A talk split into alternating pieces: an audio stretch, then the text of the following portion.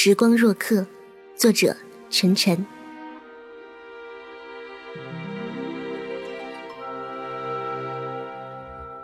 我开始发现自己和别人不一样，是在五岁那年，准确的说是在一九九零年十一月二号。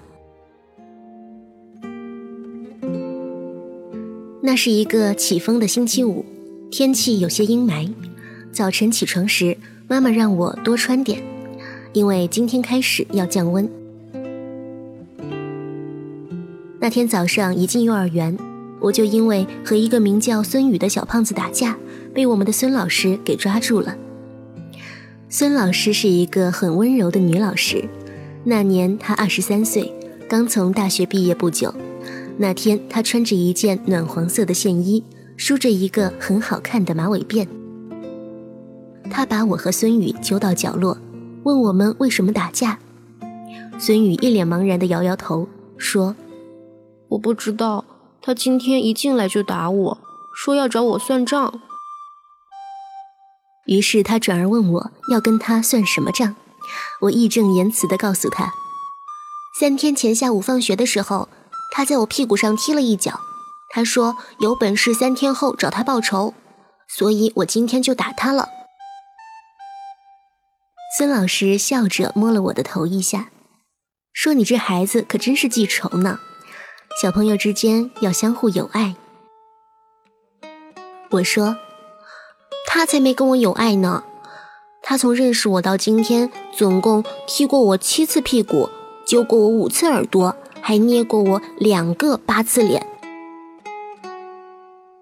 那时候我只学到十以内的算术。”所以只能用这样的方式来描述十六。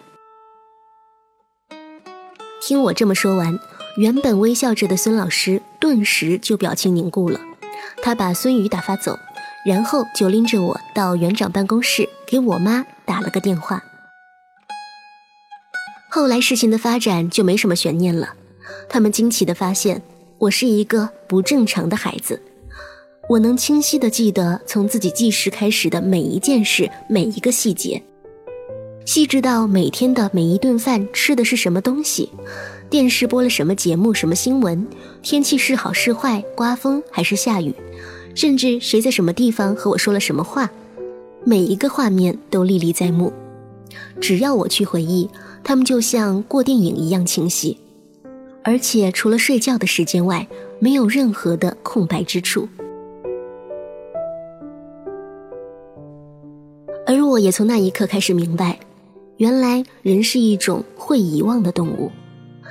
他们会把眼前这如此清晰、真实而不停流动的画面，在转瞬间忘得一干二净，甚至连自己说过的话、做过的事、听过的歌、读过的文字，都能够在一段时间后无情地抛之脑后，而且遗忘的比率和效率都是如此的高。就好像西瓜经过榨汁机后留下的那少得可怜的残渣一般，我甚至有些担心，他们会不会有一天连自己是谁都忘掉呢？可我自己却完全没法体会这种遗忘的感觉，就好像活着的人永远无法领悟死亡的虚无感一般，我只能无助地坐在那里。看着家人因我将前一天晚上的新闻联播一字不差地背出来后，那惊奇而又惊恐的眼神，然后忧愁地交谈着，这究竟是一种什么病？会不会对大脑的发育有影响之类的话题？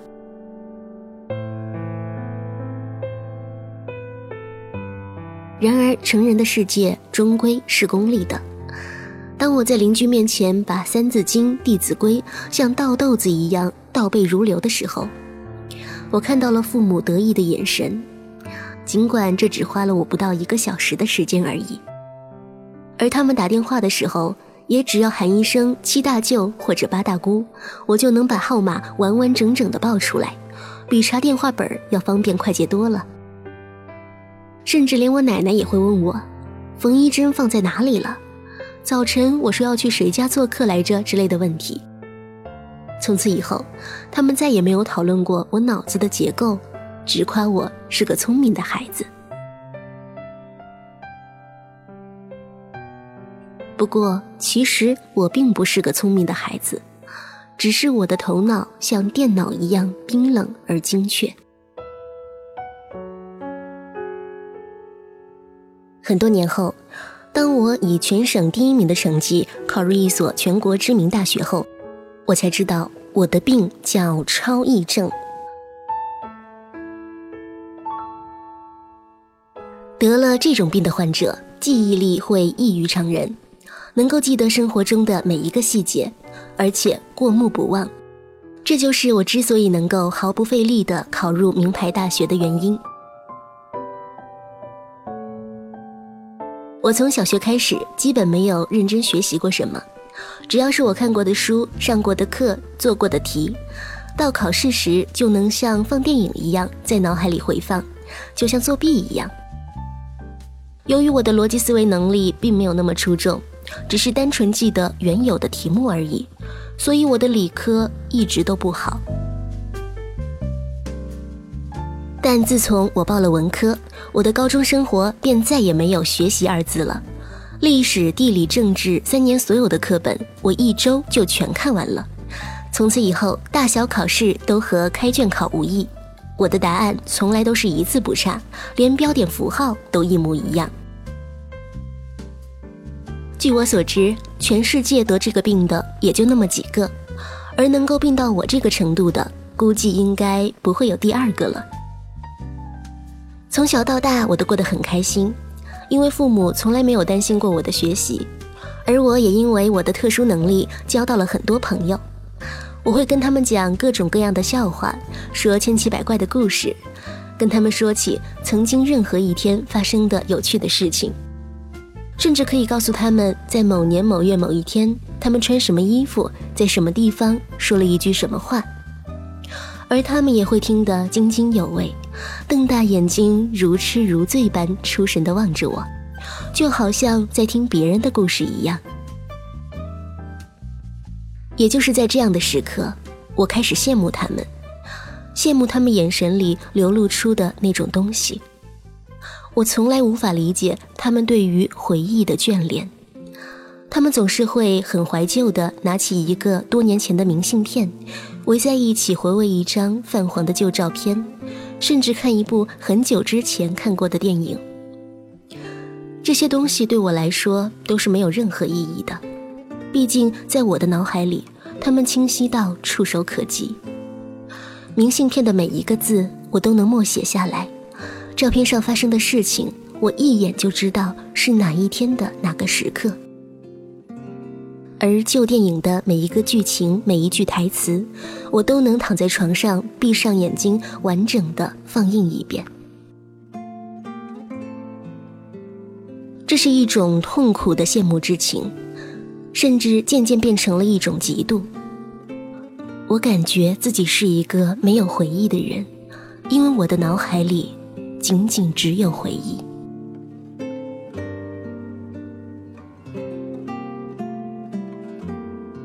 我开始变得郁郁寡欢，也不再愿意与人接触。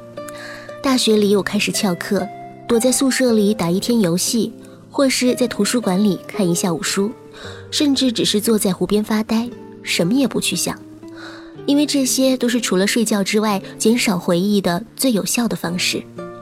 只要我不去创造回忆，那我就不会有回忆了吧？我默默地想着，看着湛蓝的天空中云卷云舒，看着树叶从树上掉落到草地上，再滚落到林荫小道上，看着年轻的人们匆匆的脚步，以及随着时光流逝的青春。直到有一天，我遇到了一个名叫如冰的姑娘。那是二零零六年九月十四号，她穿着一袭碎花连衣裙走到我的身边，问我是不是那个什么事情都知道的人。我笑着对他说：“我并不是什么都知道，我只是什么都记得。”然后他就跟我聊了起来，上至天文，下至地理，我发现他懂得并不比我少。而且我仅仅只是记得发生过什么而已，他却能对发生过的事情有自己的看法。你虽然什么都记得，可是记得本身又有什么用呢？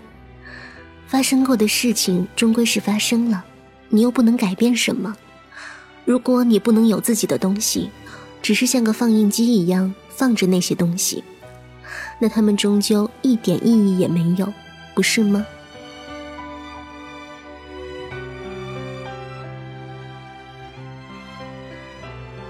我看着他的眼睛，陷入了久久的沉思中。那是一段很长很长的时间，空中有五只飞鸟飞过，一对情侣从湖的另一端走到这一端，远处还开过一辆黑色的小汽车。你叫什么名字？我问他道。如冰，像冰一样的意思吗？如果你非要这么理解的话，他笑了，他笑起来很好看，就像七年前路过我家楼底时，俯身在墙角看见的那只鸢尾花。我可以知道你的电话号码吗？可以呀，我发给你。不用了，你说一遍就够了，一辈子都不会忘记的。他很羞涩地看了我一眼。但我却没有告诉他，这其实并不是虚情假意的肉麻，而是一句真真切切的实话。我和如冰在一起，总共不过一年零七个月十八天。那是一段刻骨铭心的日子，尽管我似乎没有资格这么说，毕竟所有的日子在我的脑海里都是如此的平等。但闭上眼睛回想起那些日子的时候，我却又真切地感到他们是如此特别。我发现自己第一次开始从某段特定的回忆里感到一丝温暖和感动。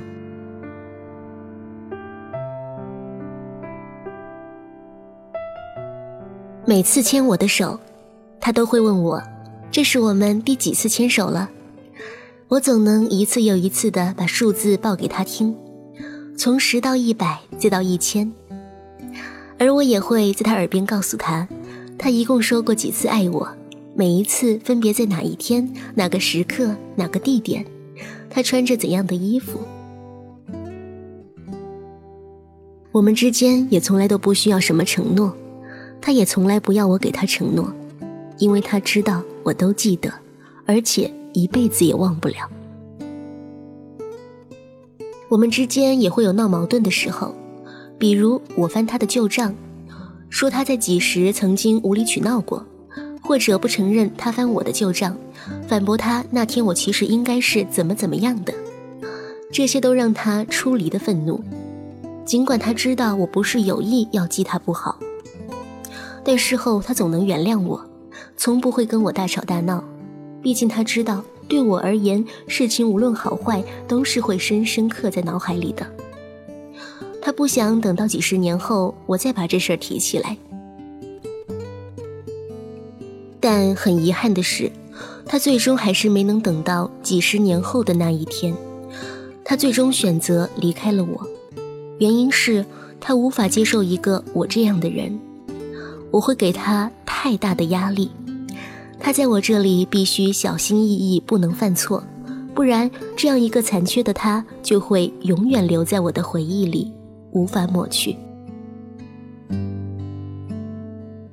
如冰走后，我又回归了自己一个人的世界，每天发呆、看书、打游戏、睡觉，把自己关在自己的世界里，与世隔绝。朋友们都来劝我，想给我点安慰。但他们最后却都无奈的走了，毕竟他们也知道，时间会治愈一切。这句话对我并不管用，我不是一个会自动痊愈的人，我的伤口会不停的流血，直到流干的那一天。只因为我没有一种叫做遗忘的能力，但事实上，我却比他们想象中都要来的坚强。我只要一直在做事。不给自己留下时间空间去回忆，自然也不会感到悲伤。于是我开始尝试着写文章，把自己二十年的记忆改编成小说。有如此清晰的回忆，加上自己曾经看过那么多的书，这是一个并不困难的过程。而且我发现，写文字的速度要远远慢于自己思考的速度，因此，只要我的笔在动，我的思维就会跟着一起慢下来。它让我不再沉浸在那些冰冷的回忆中，让我对自己的人生有了新的认识和思考。于是我无端想起了如冰对我说的那句话：“发生的事情终归是发生了，你既然无法改变，不如把它赋予属于你的意义。”合上自己写完的稿子，闭着眼睛想象他第一次吻我时候嘴唇的温度，我的嘴角竟然开始微微上扬。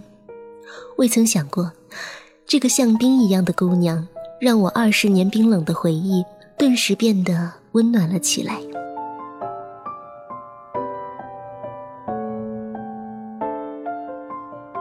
今年我二十七岁，现在是一名作家，我的书卖得很好，却没有人记得我是一个超忆症患者。前天跟一个出版社的编辑一起吃饭，他问我现在新书写的怎么样了，让我说一下大致的剧情。然后我就把最近一章的内容完完整整背出来给他听了一遍，把他怔得半天说不出话来。话说你竟然把你写下的东西给背下来了，你真是太有时间了。他的表情像极了二十二年前幼儿园里孙老师的模样。时间这东西留着不用，也不能省下来以后再用，不是吗？我笑道：“背东西不是很浪费时间吗？我从小到大记忆力都超差的，前一天晚上背的课文，第二天老师一抽背就忘了。那时候经常抄课本，就总琢磨着，要是真有那种记忆面包该多好啊！想要记住的，吃下去就马上记住了，而且永远都忘不了。”他摇头晃脑地说着，像是陶醉在了自己的幻想中。那要是有想要忘记的事情呢？貌似不用刻意去忘记吧，毕竟没有什么事情是永远忘不了的。在当时看起来很了不得的一件事，总有一天你都会什么也不记得了，不是吗？人的记忆力是这个世上最靠不住的一件东西了。我喝掉杯里的咖啡，笑着摇了摇头。对了。我这段时间在做一个读者调查，也想把这个问题问问你，看你怎么回答。什么问题？如果有一个机会，让你询问死神自己死亡的具体时间，你会不会去问他？当然问了，为什么不问？我很干脆的回答道。那你知道了以后呢？要做什么？他似乎觉得很惊讶。我会提前一年零七个月十八天躺在床上，然后呢，回忆我的整个人生，小说而已。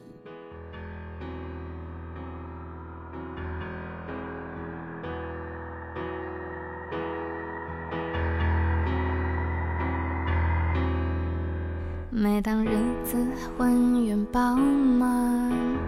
我就一筹莫展，我闪烁其词，丢三忘四。我感觉自己完全的不可靠，我是我猜我会慢慢疯掉，最好不要那些伤，我决定要走。一无所有，只能留给你雨水银河。我这么孤单，难以预料。我想我是我会慢慢放掉。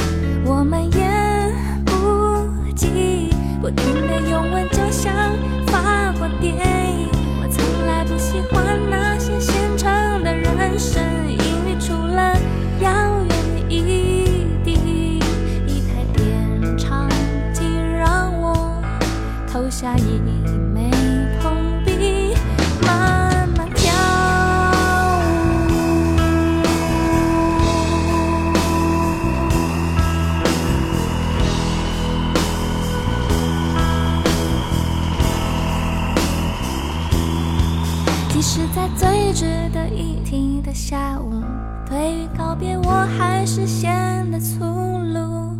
我在琴弦上把每个音都弹得饱满了，一颗一颗雨水都落在盒子里了，一颗一颗雨水都落在盒子里了。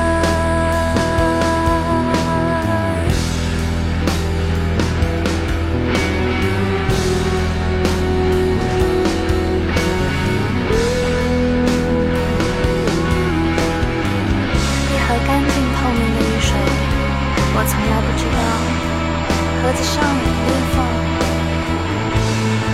雨水又要满满